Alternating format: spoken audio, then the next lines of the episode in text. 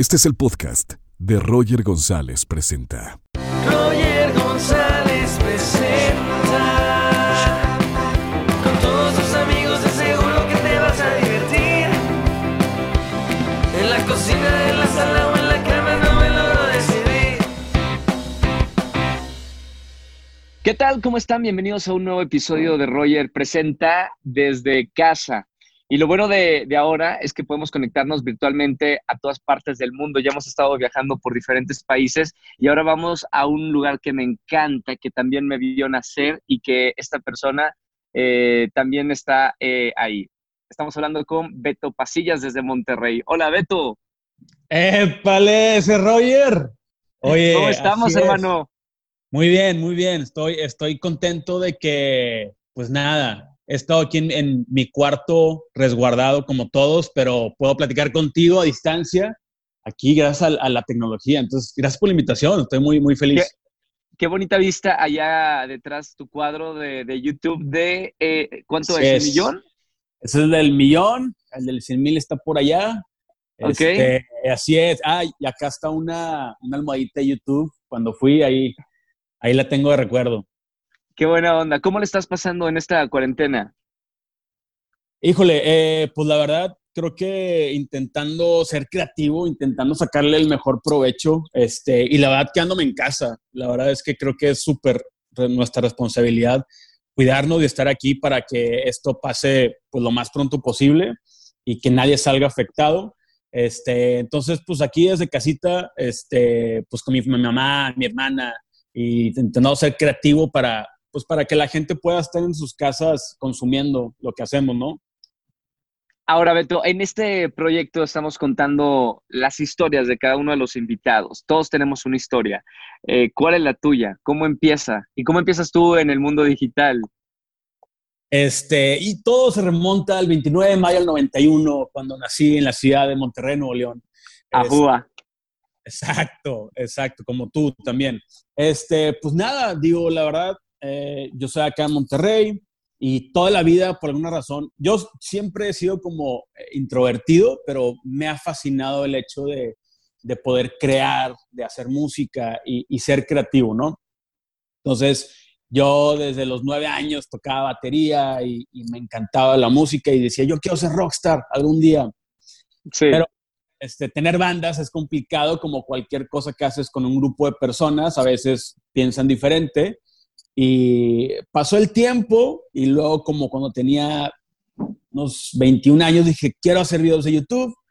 Empecé a hacerlos este, y nada, todo fue un momentum, la verdad, hasta el día de hoy que, que me siento muy afortunado de poder dedicarme a esto ya por varios años, que es algo que me fascina. Creo que el hecho de, tener la posibilidad de todos los días tener una idea y hacerla realidad y crear algo, me vuela la cabeza todos los días a mí. Entonces, ¿Y de qué eran los este, videos del principio? Del principio eran covers de batería, pero en, en, mi mentalidad dije, yo no quiero que sean para músicos o para exclusivamente para bateristas, que si lo hago, pues solamente le va a llamar la atención a ellos. Quiero que sea entretenimiento para todo el mundo. Entonces agarré la batería y le eché abajo de la alberca a un amigo y empecé a tocar un cover de Skrillex y luego agarré otra batería y la puse en la caja de una pickup y mientras le daban como a 60 kilómetros por hora estaba tocando una canción de My Chemical Romance. Este, invité a mis amigos a mi casa y me empezaron a aventar huevos y papayas y espuma y toqué una canción al revés. Entonces hice un video de cómo empieza un desastre y termina limpio tocando una canción de Song 2 de Blur. Y así esos, esos, como... esos primeros videos, ¿cuántas eh, vistas tienen? O sea, desde el principio le fueron muy bien o, o, al principio lo veían pocas personas? Pues bueno, yo al principio creo que tenían como 2.500 vistas, que Ajá. para mí 2.500 vistas eran como, yo no conozco 2.500 personas, o sea, ¿cómo claro. está sucediendo esto? Claro, ¿sabes? Y me acuerdo que lo subía y no me dormía para darle refresh y ver qué comentarios tenía y las vistas. Este, pero obviamente eso es un principio de, de algo, ¿no? Y te digo, como que desde que empecé, empecé con muchas ganas de hacer cosas creativas, hacer cosas diferentes. Y yo sabía que, que esto, como cualquier trabajo, como cualquier negocio, se tiene que construir. No, es, es difícil que subas un video y que tenga 10 millones de vistas, pero si lo vas construyendo poco a poco, este, vas agarrando tu audiencia, este, y es así como cualquier proyecto, que, que a veces dicen que tarda un año en consolidarse, por ejemplo. Creo que las redes sociales es algo muy similar. ¿Y qué te decían tus, tus papás? Eh, porque ya he hablado con, con varios youtubers eh, muy importantes de, de, Latinoamérica y los papás no entendían que, que su hijo eh, esté todo el tiempo en el cuarto creando cosas. O sea, ¿entendían tus papás o, o te decían, no, ponte a estudiar algo? Yo tuve como que las dos caras de la moneda.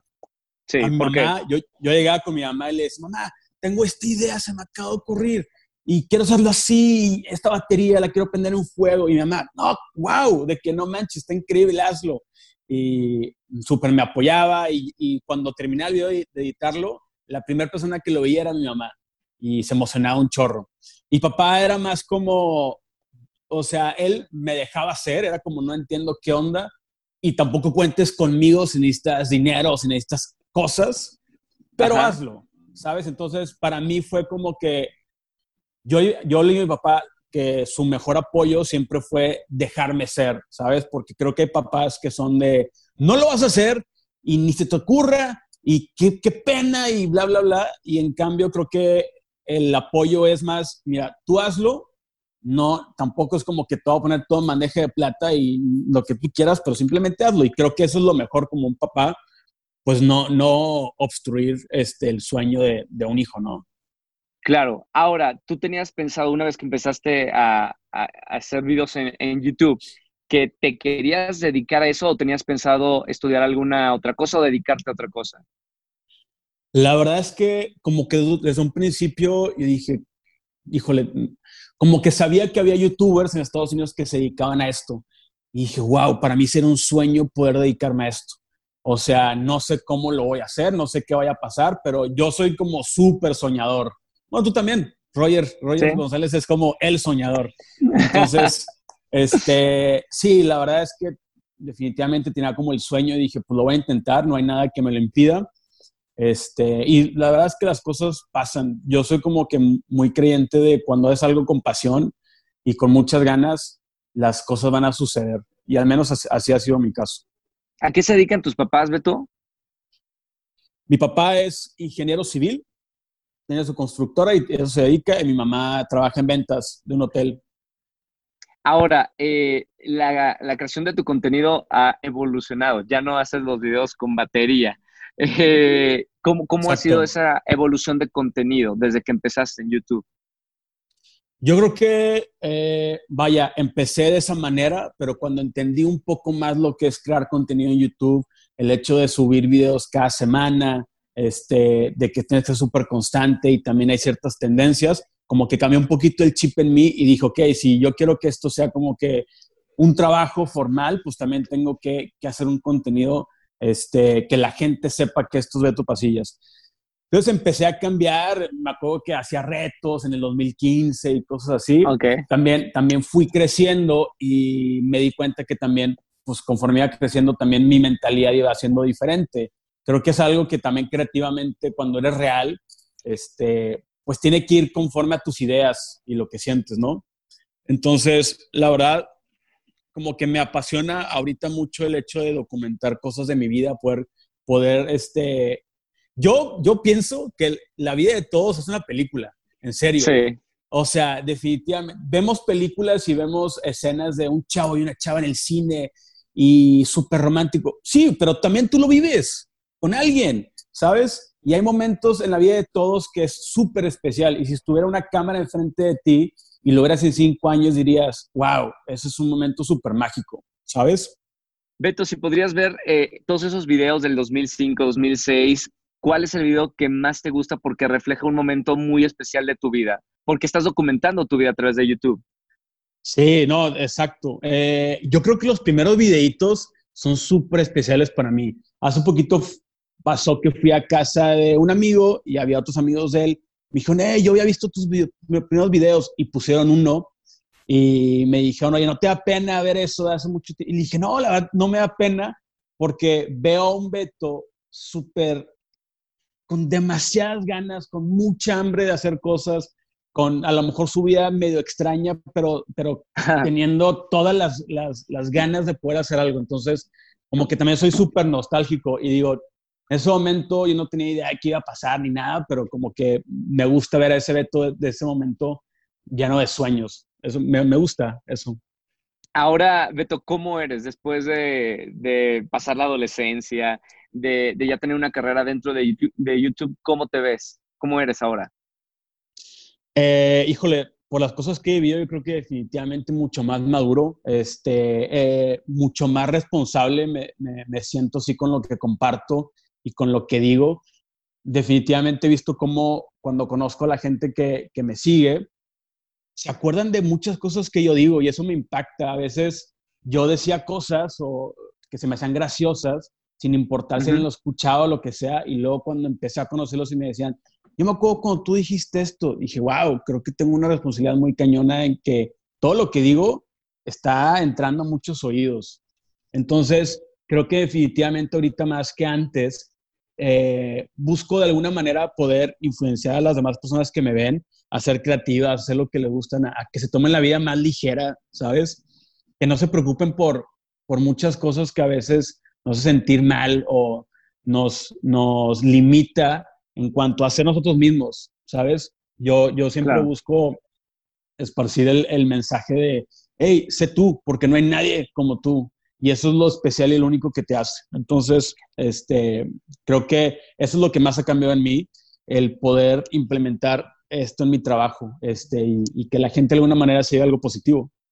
Lo bueno es de que siendo youtuber también hay mucha sinceridad. Ya ves que los que trabajamos en televisión tenemos que compartir siempre cierta imagen. Ustedes en YouTube pueden decir lo que sea y expresar lo que sea y por eso la gente pues lo, los quiere muchísimo.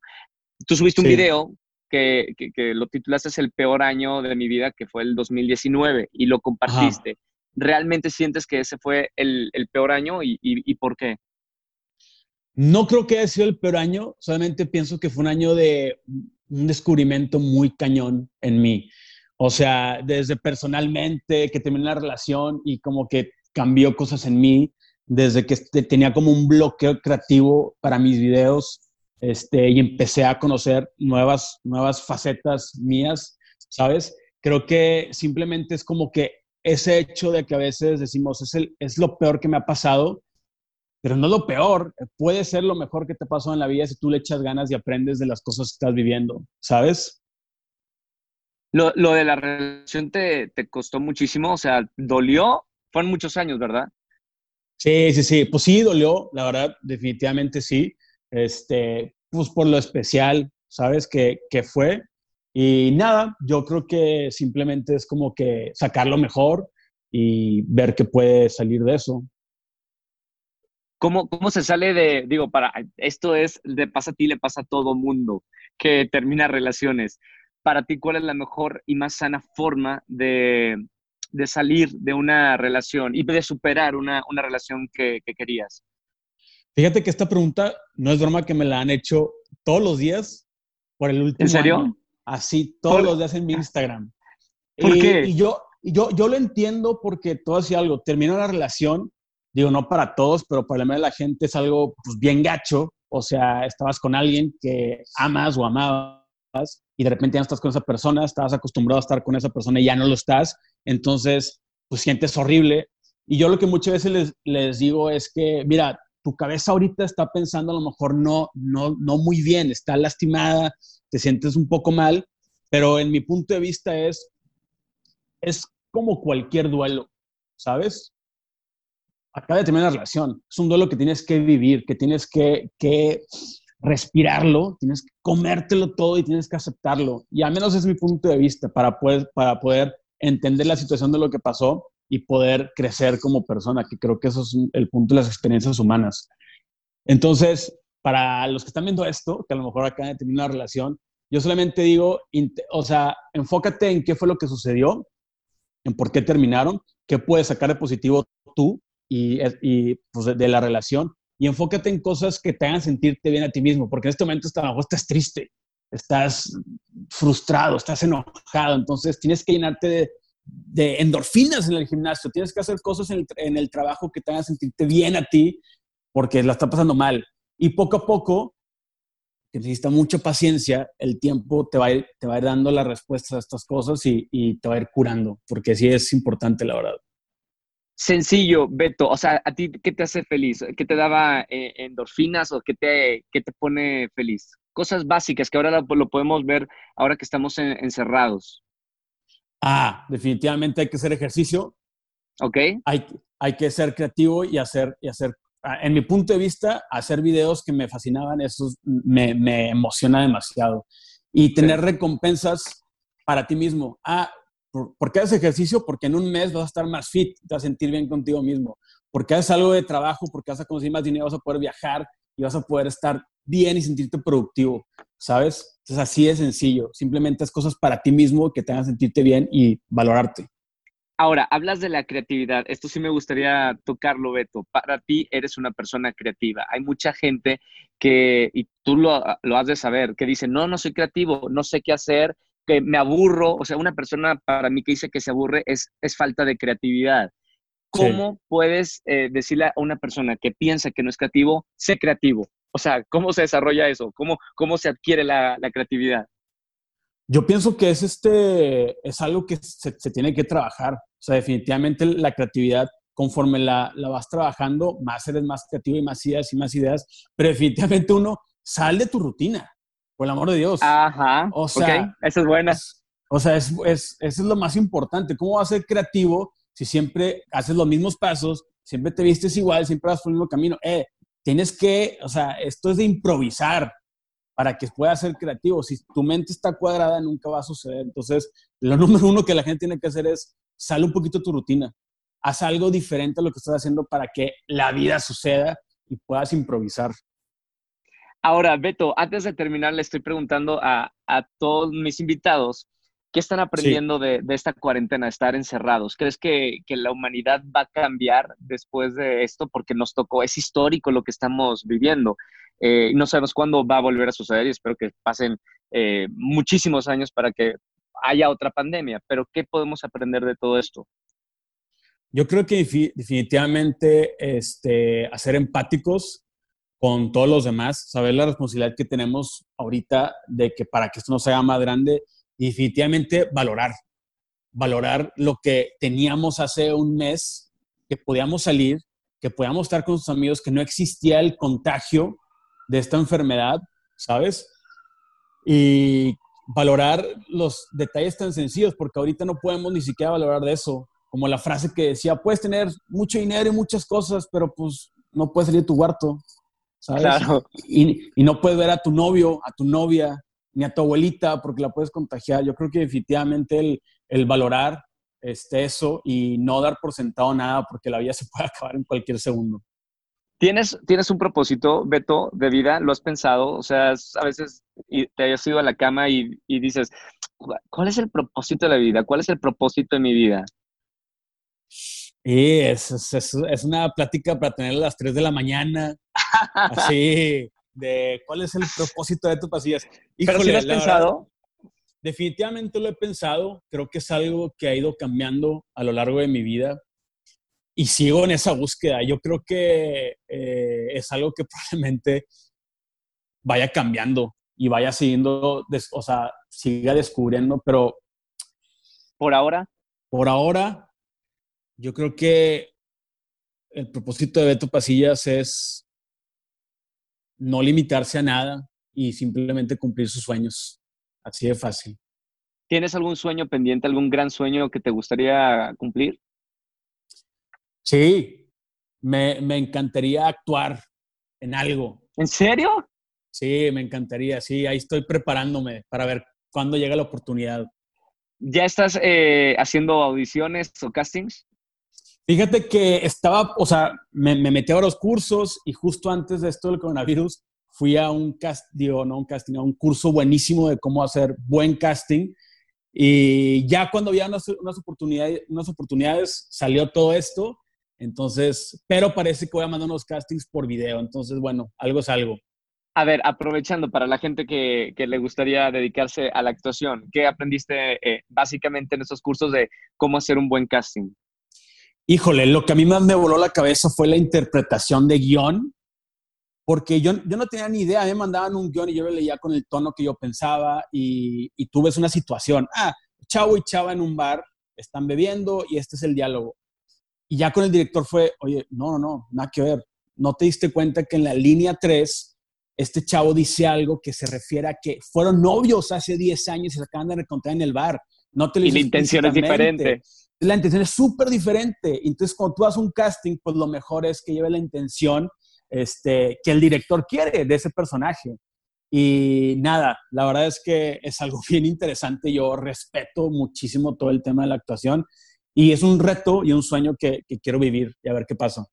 Por ejemplo, ¿qué serie soñarías hacer? ¿Qué tipo de serie o qué tipo de personaje? Híjole. Ah, la verdad, eh, yo estoy súper acostumbrado a cosas de comedia, pero cosas de drama me fascinarían. Willem Dafoe es, o sea, Dafoe es de mis favoritos actores de toda la vida. Este, Y no sé, como que algo de drama acá intensísimo me, me, encantaría porque es algo que no conozco de mí y a lo mejor la gente que me sigue tampoco. Este, pero bueno, si empezara con algo de comedia, yo feliz. ¿Qué tan bueno es, ya para terminar, Beto? Eh, ahora tienes un nombre en redes sociales. Eh, para mucha gente que nos está escuchando y viendo, ¿qué tan bueno es hacerte de un nombre en redes sociales para que luego la industria del entretenimiento te tome, ya sea como actor, como conductor, este, o, cantante, ¿sabes? O sea, ¿qué, ¿qué, tan importante es hacer un nombre en redes sociales? ¿Influye eso o no?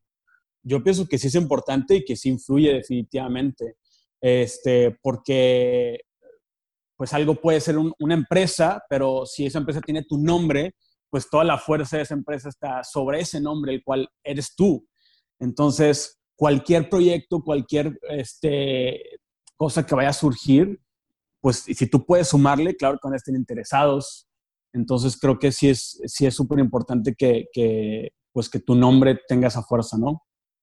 Fantástico. Gracias, amigo, por estar aquí en, la charla. Te mando un abrazo muy grande hasta mi tierra, Monterrey, y, suerte, porque sí me, sí me gustaría realmente ya verte en, alguna serie o en alguna película. Estaría muy, muy bueno. No, mi Roger, muchas gracias y al contrario, ¿eh? Este, gracias por la invitación, te mando un fuerte abrazo y espero que ya pase esto pronto para visitarte también ahí en tu programa y todo ya en persona en persona es diferente. Una, un abrazo muy grande, hermano. Cuídense mucho, un abrazo. Bye. Beto Pasillas con nosotros. Gracias por estar en este episodio y nos vemos hasta el próximo. Adiós.